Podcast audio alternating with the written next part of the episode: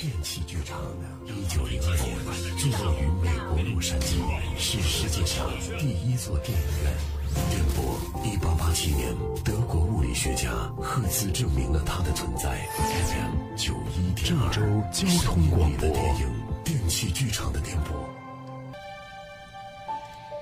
京东白条是京东二零一四年推出的先消费后付款的支付方式。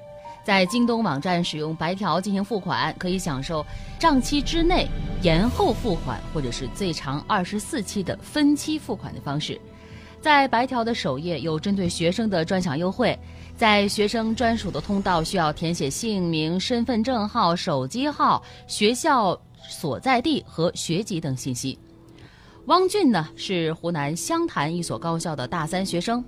二零一七年二月，汪俊开始接触到了京东白条赊购业务。他发现学生信息很容易通过审核，汪俊就联系了他的老乡张华飞。宝贝啊，这个京东白条你用过没？用过呀。哎，你发现有什么问题没？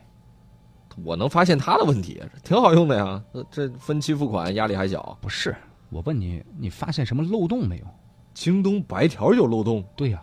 你看，这个实名认证可以直接跳过，不需要绑定银行卡就可以面签了。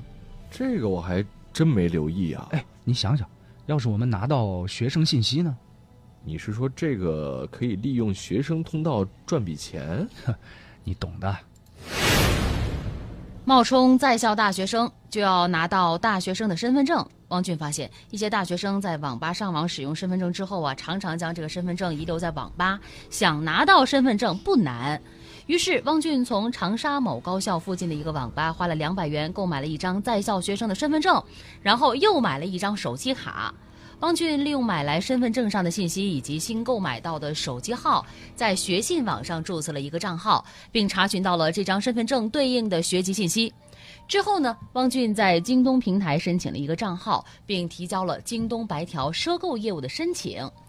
京东公司给每名大学生的赊账额度是八千元，非大学生是六千元。为推广这个白条业务，京东公司在每所大学都派驻了专门的面签官，以审核相关的信息。面签官一般是由大学生兼职。做完赊购业务申请之后呢，汪俊就把身份证和学籍信息全都转交给了张华飞。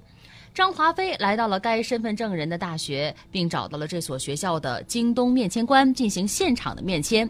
面签官呢，仅对张华飞进行简单的问询式的面签，对身份证的信息并没有进行仔细的核对，就完成了初审。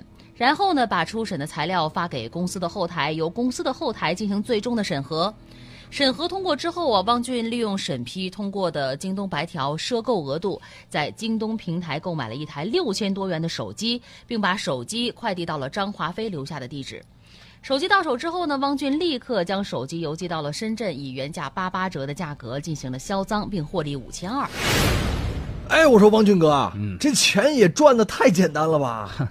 就是这么简单。那咱们可以大展宏图了呀！哎呀，今天这就是小试牛刀，好日子在后头呢啊，兄弟。那只有咱俩，我估计到时候都忙不过来吧？肯定的呀，即刻起招兵买马。第一单生意成功之后，汪俊和张华飞两个人开始招人进行大规模的骗购。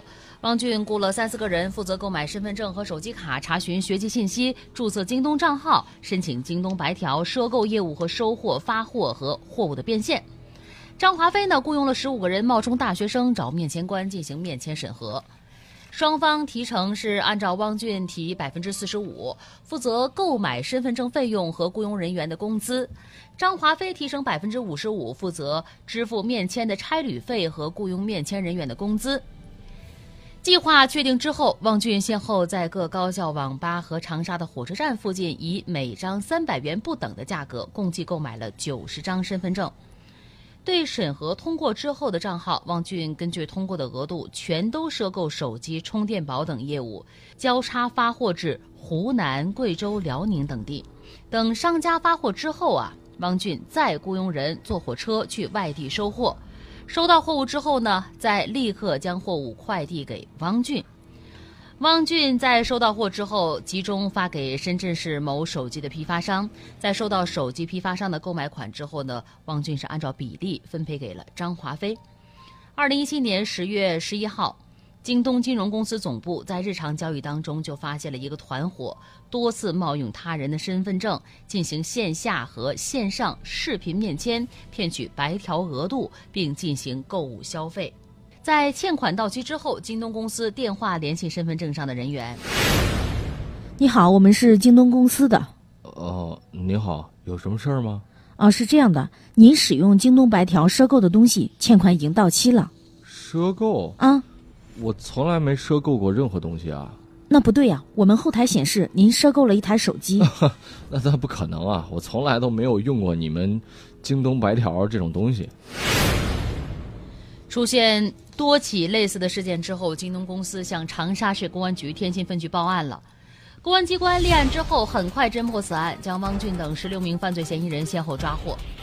汪俊、张华飞供述，自己采取冒用他人身份证件申请开通京东白条，多次在京东平台进行恶意的赊购消费，共计诈骗京东金融公司一百一十多万。湖南省长沙市天心区人民法院一审审理认为，汪俊、张华飞以非法占有为目的。采取使用虚构身份骗取京东白条的额度进行恶意消费的方法，诈骗了京东金融公司的财物，数额特别巨大，已构成了诈骗罪，均是主犯。最终，法院依法判处了汪俊有期徒刑十年九个月，并处罚金八万元；判处张华飞有期徒刑十年六个月，并处罚金五万元。其余的七名被告人也均被判处有期徒刑。电器剧场的电波直播每周一到周五十三点，回听往期节目可以下载蜻蜓 FM 客户端，搜索法则。声音里的电影，电器剧场的电波正在播出。